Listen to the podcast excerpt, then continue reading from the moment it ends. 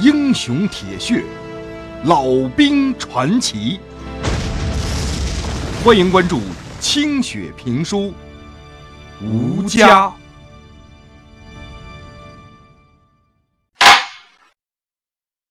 老旦这个连的迫击炮手，放炮跟放屁一样没准儿。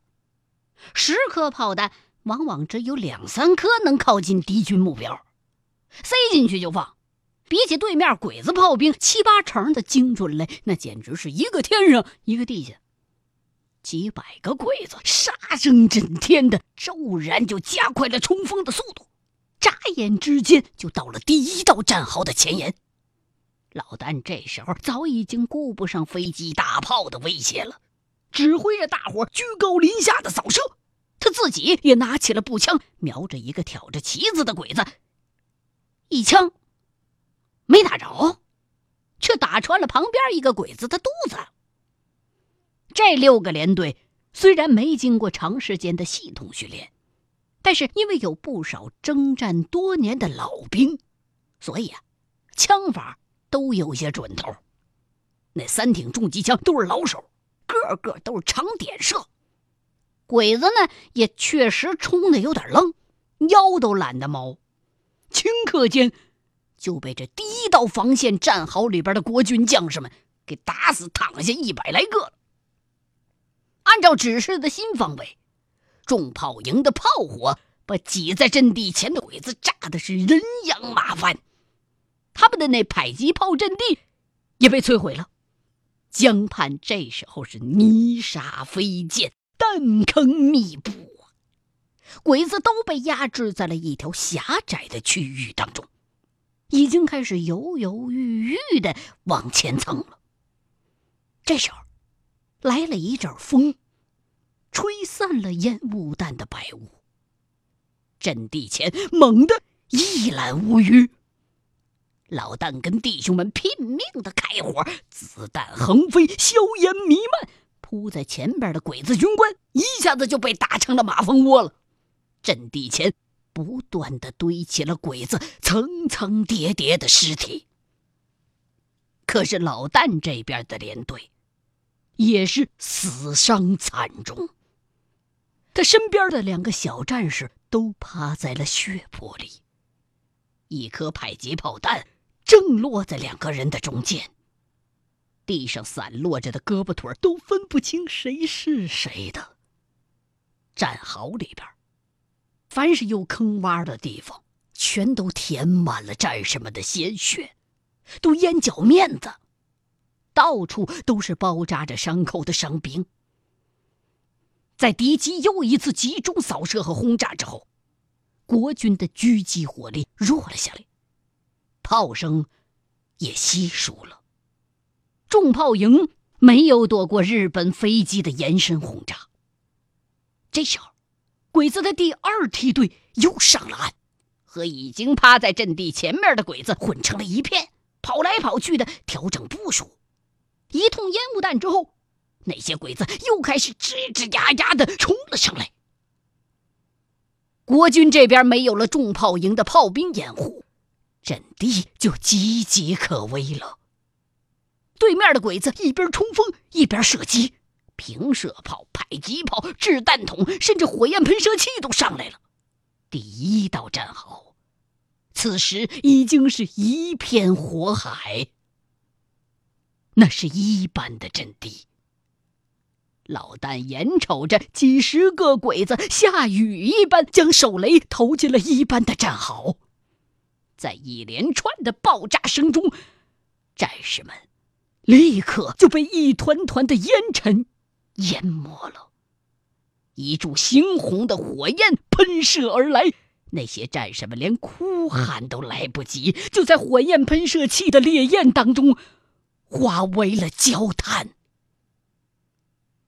老旦被这样的惨象给惊呆了。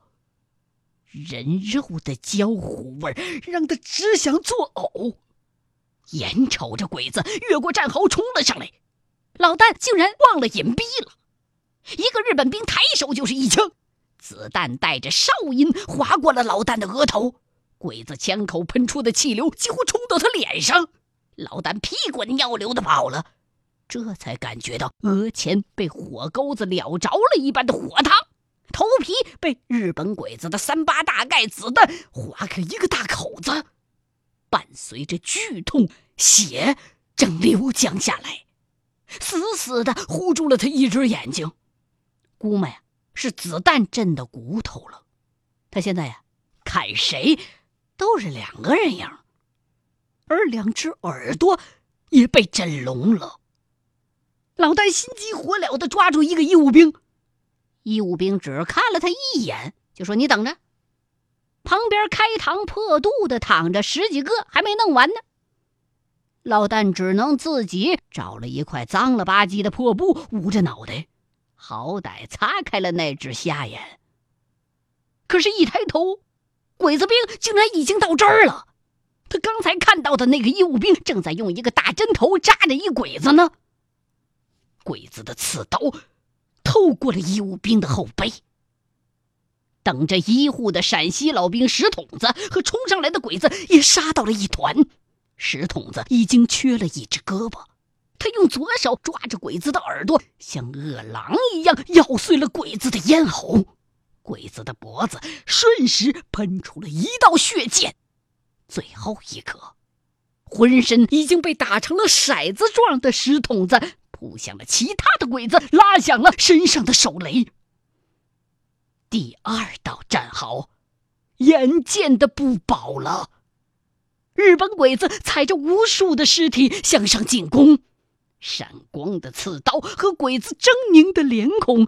让老旦回想起了黄河岸边那血腥的一幕。鬼子的手雷已经扔到了老旦的脚边老旦一脚踢了回去，炸飞了两个鬼子，胆气陡升，一把扯掉头上的绷带，抽出刀来，对着壕里半死不活的战友们大喊了一声：“弟兄们，跟俺在日本住！”老旦很自然地喊出了老乡曾经用过的口号，似乎这个平淡无奇的口号给了他无穷的力量，让他史无前例的狂声怒吼了。老旦跃出壕沟，浑身烟尘，血流满面，双手紧握着那把锋利的日本军刀，一个人恶狠狠地扑向了日本敌军。战士们见他杀将上去，全都血脉奔张，接二连三地跳出了战壕，有的脱光了膀子，有的抬起了机枪。这股奋勇杀出的力量势不可挡，如同山洪一样倾泻了下去。鬼子见势，也奋力大喊着迎了上来，刺刀和大刀切入人体的声音立刻响成了一片。在这片狭窄的江边，双方大约一千多人开始了最残酷的肉搏。这个时候，双方的炮火都停止了互射，两军的战士都杀红了眼。国军的大刀砍卷了刃了，鬼子的刺刀也扎成了麻花，同归于尽，随处可见。双方的炮火。已经停止了互射，敌机也不再扫射。天地之间，这些亡命的战士们发出一阵阵残忍狰狞的呼号。任何能够杀人的工具都投入了这场厮杀，各种雪亮的兵器上下翻飞，人们奋力地将兵器扎进对方的身体。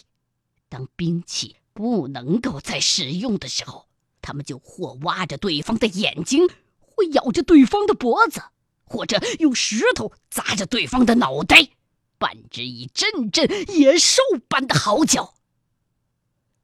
尸体已是堆积如山，残肢断臂散乱地抛落在沙土上，各种形状的人脑袋被往来的乱脚踢来踢去。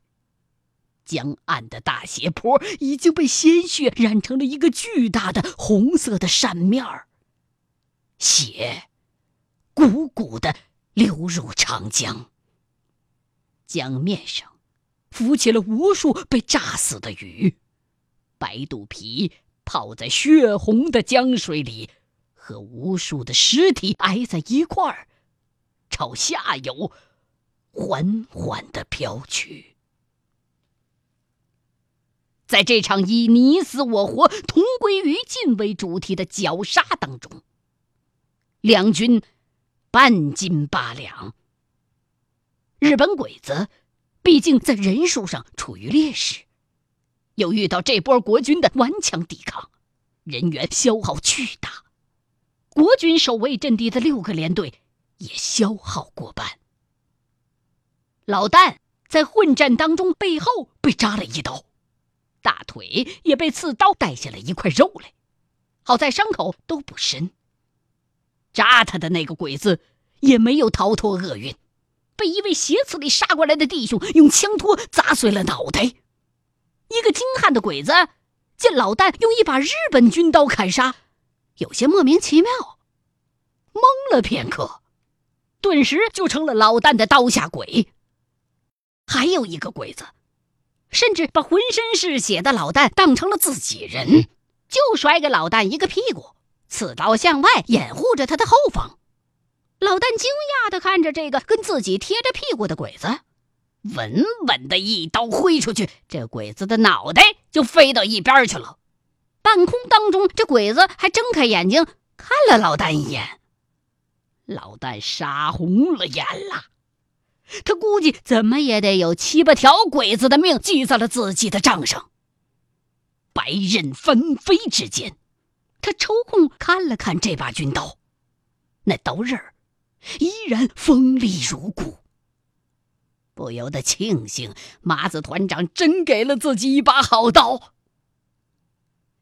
就在鬼子越来越少的时候，头缠绷带的五连长大喊了一声：“杀光狗日的鬼子！”战士们振奋精神，挺起已经精疲力尽的身躯，齐声喊叫着，一起把残余的鬼子逼到了下面。老旦把刀在裤腿上蹭了几下，挥刀奋勇杀去。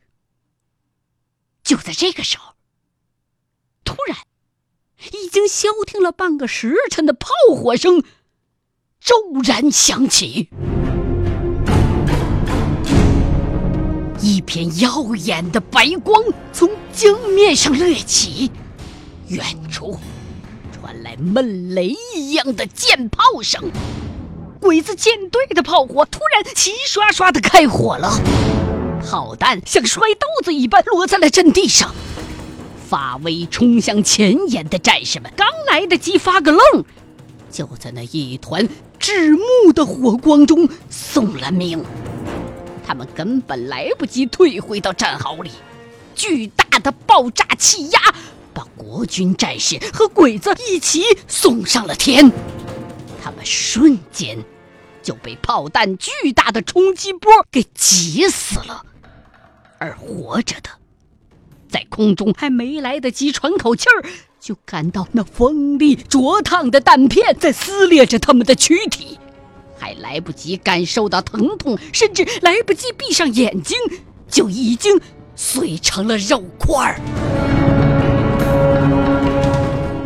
鬼子那些后撤的火焰喷射手也被炮舰上的炮弹给炸中了，爆炸的火焰吞没了那里的几十号鬼子。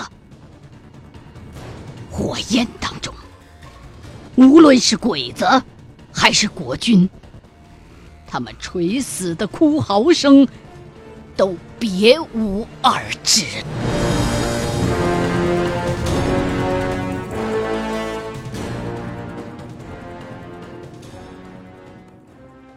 老旦被爆炸的气浪掀到了壕沟的另一头，一脑袋扎进了热乎乎的沙土里，在半昏迷的状态当中，他觉得。浑身上下都是窟窿，每个窟窿都在流血，都在漏风。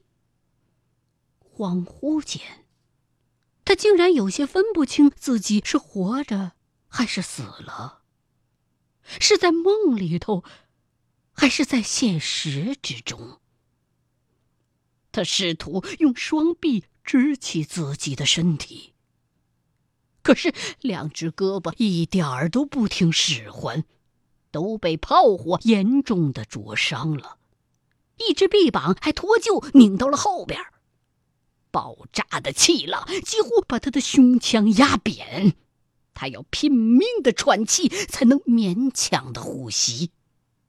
耳朵里只有一片单调而巨大的混响，连自己剧烈的咳嗽声都听不到。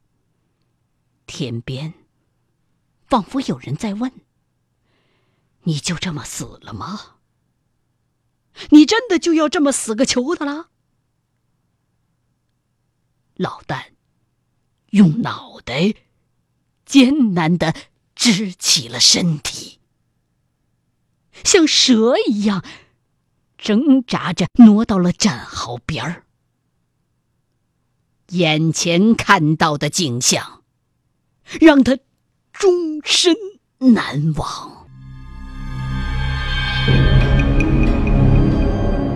一片鲜红的土地。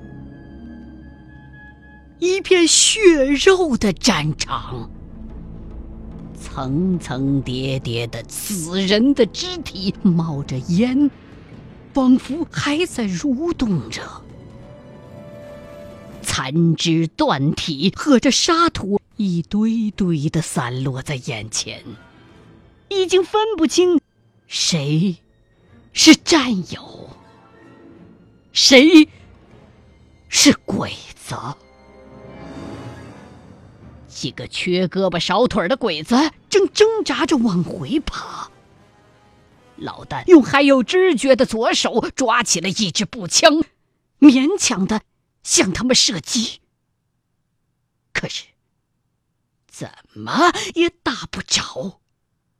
步枪巨大的后坐力顶得他自己阵阵的马桶。我日你妈！一声长长的嚎叫响了起来。老旦转头一看，只见浑身是血的小六子，炮火几乎剥光了他的衣服，胯下的命根子好像已经碎成一团了。小六子正一瘸一拐的追上前去，一刀一刀的砍着几个往回爬的鬼子。他那把血红的大刀片几乎都快要折了。那些在地上爬着的鬼子，已经是垂死之身，只能任由这个疯狂的裸体士兵把自己剁成肉酱。老旦跪在战壕边儿，麻木的看着小六子。这可怜的孩子已经是个太监了，他放任着自己的伤口鼓鼓的流着血，却不放过地上任何一个鬼子。活着的其他战友也开始寻找地上还有气儿的鬼子，只要看见能动弹的，就狠狠的上前剁上致命的一刀。忽然。阵地的后方，传来了一串号声。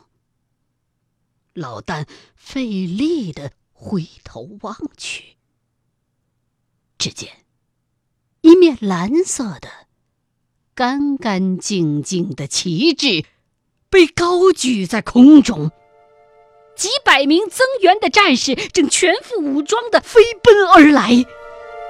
他们迅速的进入了阵地。一边支架武器，一边寻找活着的战友。老丹赫然看到了铁塔一样的麻子团长，他持枪而立，目光如同刀锋一般缓缓的扫过阵地。几个学生娃模样的兵，一边流着泪。一边把死在壕沟里的战友们抬出去，不少人呕吐着，因为他们不是在抬活人，而是在抬着一团团分不清身份和器官的残躯。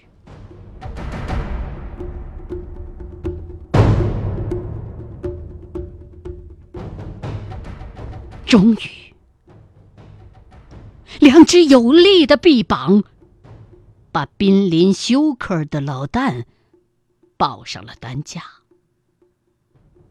一个人帮他打着绷带，一个人为他擦着脸上的血。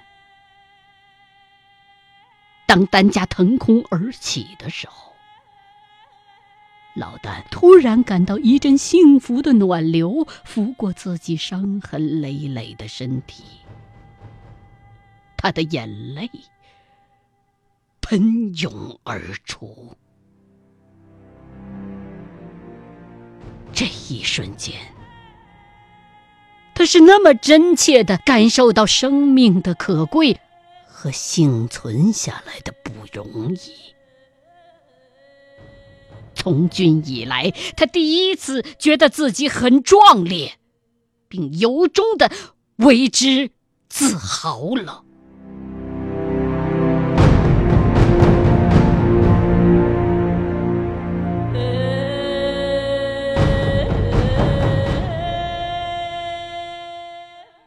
这个时候的老旦想动弹一下，可是，一阵剧痛立刻袭击了过来。疼得他几乎晕厥过去。他心里边一寒，伤成这样，这命不知道还保得住不？团长，老旦用尽力气大喊了一声。麻子团长回过头来，心疼的看着他。刀，顺着他的指向。麻子团长从血泊里拿起那把他再也熟悉不过的日本军刀。团长，俺杀了好些个鬼子。俺知道，俺看见了。团长，你拿着刀吧，俺不行了。眼瞅着昨天还生龙活虎的汉子，今天变成了一个无处不流血的垂死之人。麻子团长眼眶湿润了。别他娘的胡说！你这伤不算个啥。在上海的时候，俺的团长肠子拖在地上好几米，现在养在城里，天天吃香的喝辣的。你这算个球啊！团长，弟兄们，弟兄们太惨了。可他们都是英雄，鬼子一个也没上得去，他们光荣。你别难过，你他娘的死不了，回去好好养伤，回来还是条好汉。老旦终于没有力气再说话了，大量的失血让他浑身针扎一般疼，眼神迷离了。昏过去之前，他只隐约听见远处的炮声又隆隆的响了起来。鬼子飞机那恐怖的马达声再一次从天而降，救活的，不准让他死！团长大喊了一声。